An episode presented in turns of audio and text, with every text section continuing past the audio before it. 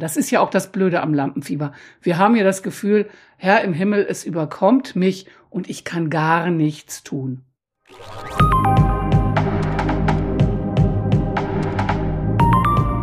Herzlich willkommen bei meinem Podcast. Ich bin Hilkia Knies, Gesangsmentorin, bekannt für Nervenstärke in der Stimme und Authentizität im Herzen. In dieser Episode geht es wieder um sensomotorisches Wahrnehmungstraining Teil 3. Diesmal allerdings unter dem Oberbegriff Lampenfieber und Regulation im Nervensystem. Und als erstes stellt sich natürlich erstmal die Frage, was genau ist Lampenfieber? Was sind quasi die neurologischen Grundlagen von Lampenfieber? Wir können mal so ganz grob sagen, Lampenfieber ist etwas, wo das autonome Nervensystem verrückt spielt. Das heißt, wir haben Auswirkungen auf der autonomen Ebene.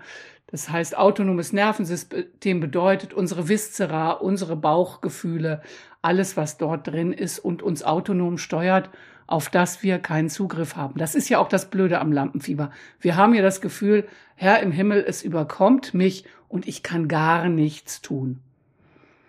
Und ein wichtiger Teil, eine wichtige, ein wichtiger Aspekt dieses autonomen Nervensystems ist das, dass die Sicherheit immer garantiert sein muss. Das autonome Nervensystem meldet quasi ständig ans Gehirn, wie es uns geht. Denn wenn irgendetwas von diesen lebenswichtigen Funktionen ausfällt, dann kann das sehr schnell ganz unangenehm werden, bis hin zum Tod führen.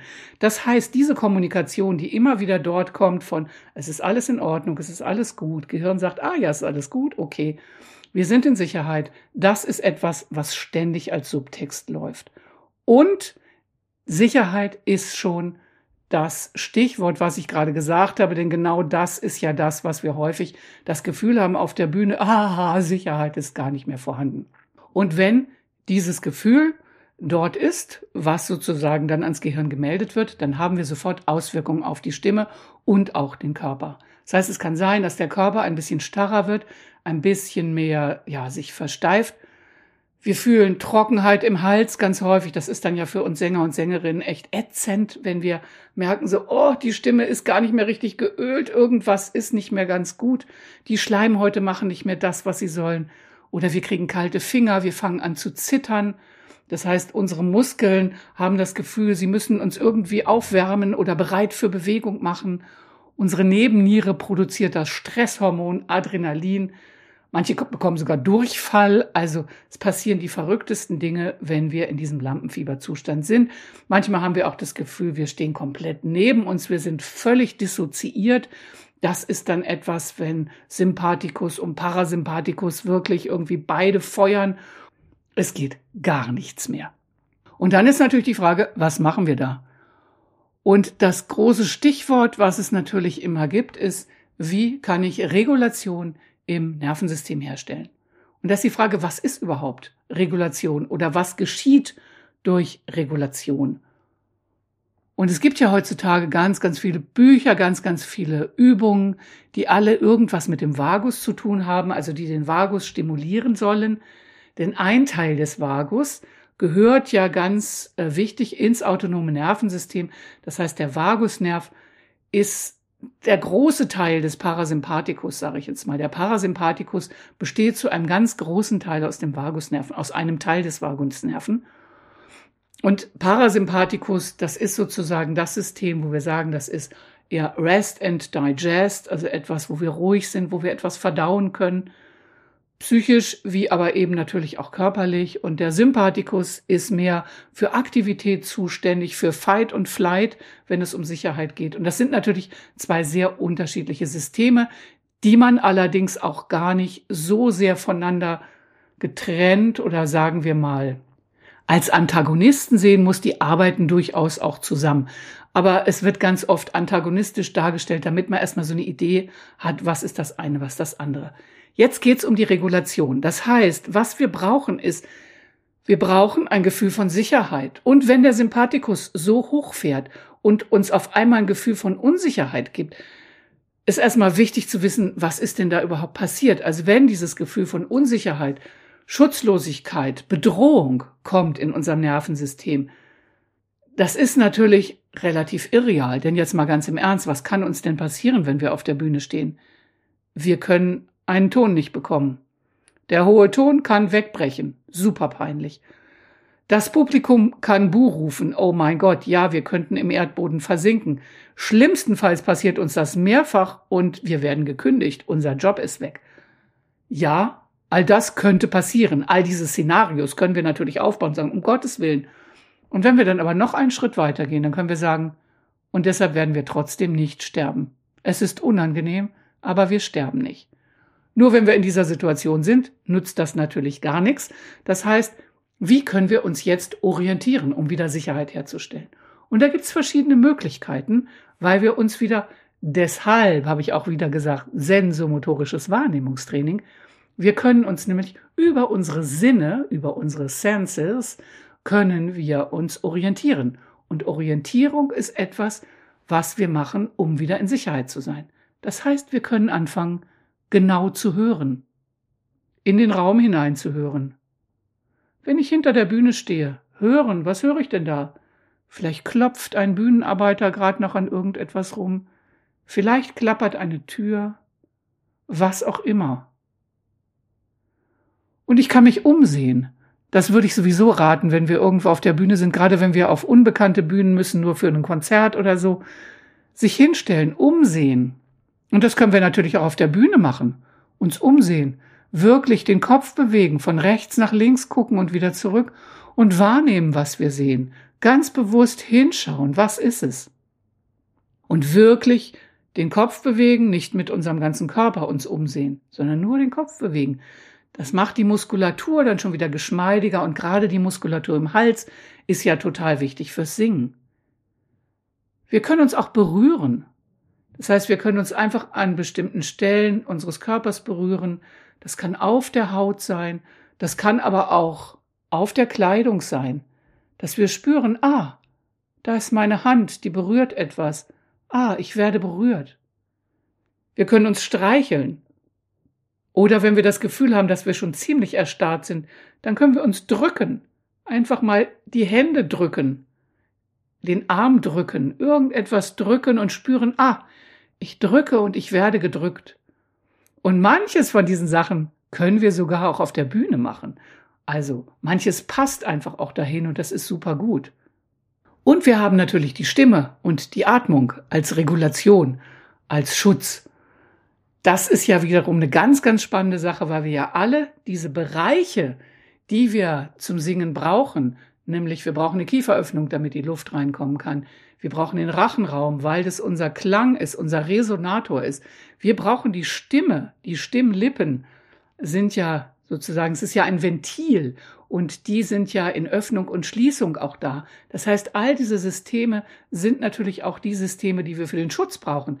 Denn der Schutz besteht ja darin, dass nichts von außen kommen kann und uns stören kann und uns unter Umständen lebensgefährlich bedrohen und verletzen kann.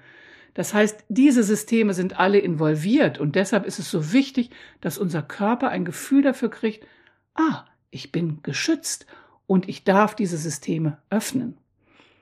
Denn der Schutz, den wir zum Beispiel haben durch den Sympathikus, ist der, dass wir kämpfen oder fliehen können.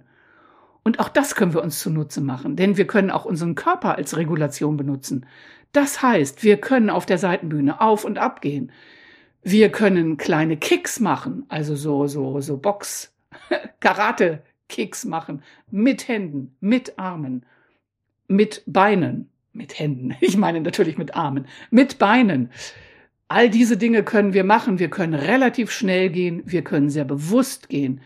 Wir können den Körper anspannen und wieder loslassen, sodass es ein Empfinden gibt, das klar wird im Gehirn, hey, unser Körper ist bereit zu fliehen, der ist in der Lage zu fliehen. Wir sind also geschützt. Wir können uns auch da entspannen.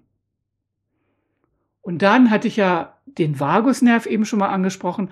Aber es ist ja nicht nur der Vagusnerv. Es wird ja sehr viel hauptsächlich über den Vagusnerv gesprochen. Aber gerade wenn es ums Singen geht, das ist natürlich ein absoluter Teamplayer. Das heißt, es ist nicht nur der Vagusnerv, sondern da gehören auch andere Hirnnerven mit dazu. Die arbeiten ja quasi zusammen, gerade wenn es ums Singen geht. Wir haben zum Beispiel noch den Glossopharyngeus. Das ist der, der ganz, ganz wichtig ist für motorische, also für Bewegung im Vokaltrakt im Rachenraum und gleichzeitig hat er aber auch sensorische Funktionen. Das heißt, der lässt uns spüren, wie ist denn der Luftfluss zum Beispiel oder auch wie ist die Schleimproduktion, wie ist die Schleimhaut. Super wichtig, wenn wir Lampenfieber haben. Das heißt, auch da zu bewegen.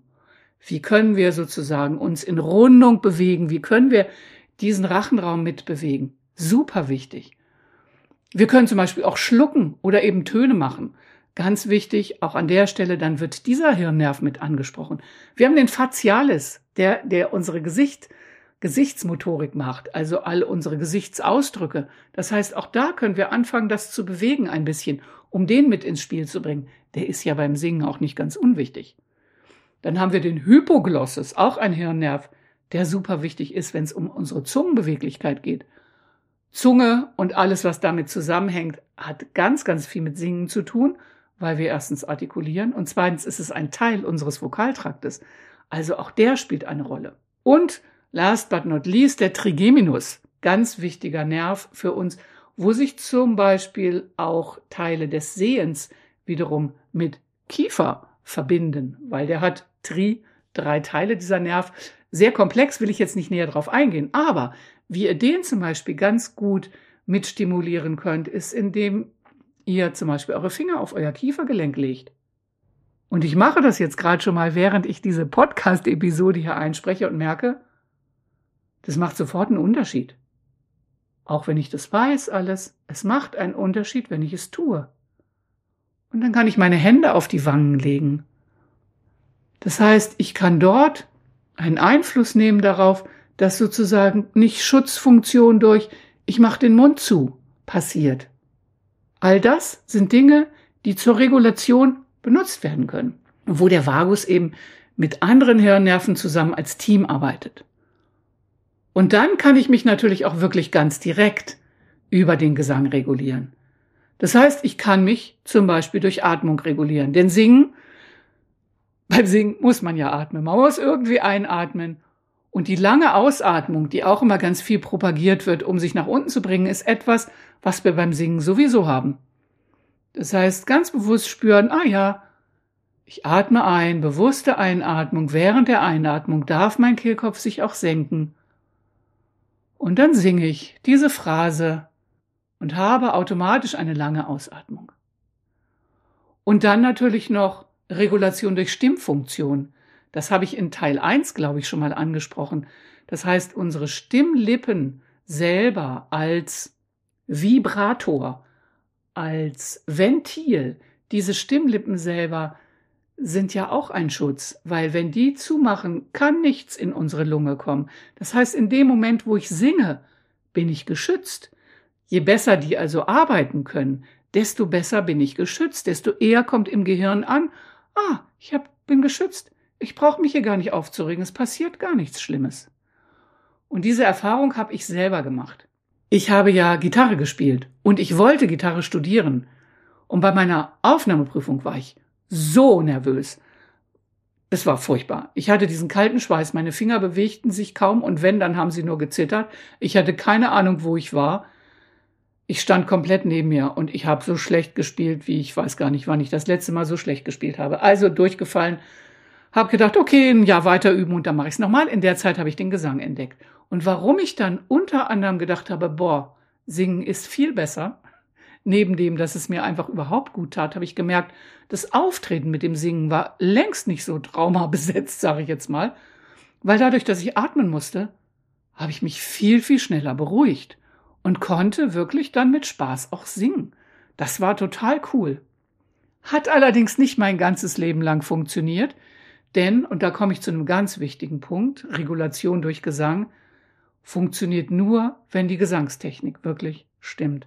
Das heißt, eine gute Gesangstechnik, eine Gesangstechnik, wo wir auch im Gesang das Gefühl haben, ich bin sicher, wo mir nicht ständig irgendwas passieren kann und ich unsicher bin, ob der hohe Ton kommt oder ob die Intonation stimmt oder ob ich die Phrase zu Ende singe, singen kann.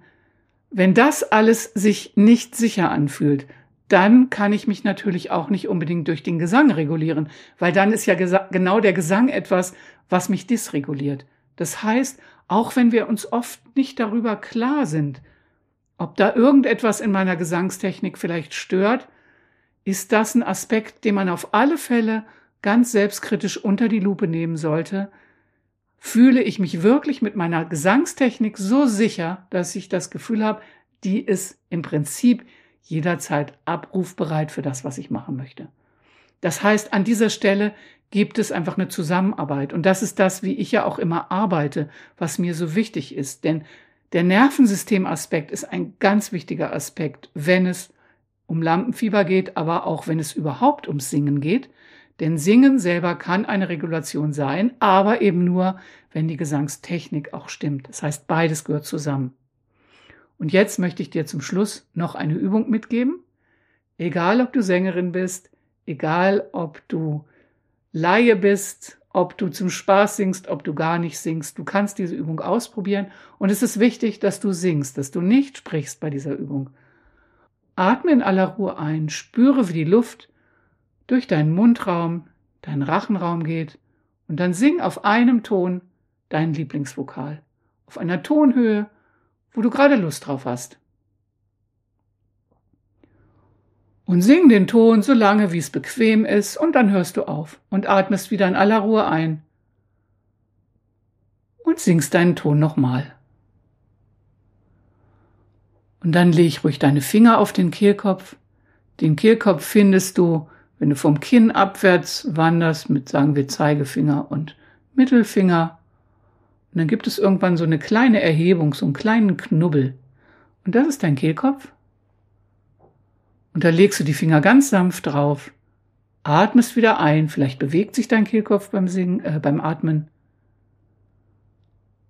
Und dann spür die Schwingung, während du diesen einen Ton singst. Und atme wieder ein. Und sing wieder einen Ton. Und du kannst den Ton variieren, nach oben oder nach unten, so wie dir ist. Und spür diese Schwingung, die du durch dein Singen erzeugst. Und wenn du das drei, vier, fünfmal gemacht hast, dann nimm mal wahr, hat sich was verändert? Hat sich deine Stimmung verändert? Vielleicht denkst du andere Gedanken? Vielleicht fühlst du andere Gefühle? Oder was auch immer. Vielleicht ist irgendetwas anders als vorher. Und wenn du das Gefühl hast, du bist mehr in die Ruhe gekommen, dann konntest du selber gerade am eigenen Leib mit der eigenen Stimme spüren, wie du dich durch Gesang, durch Stimme regulieren kannst.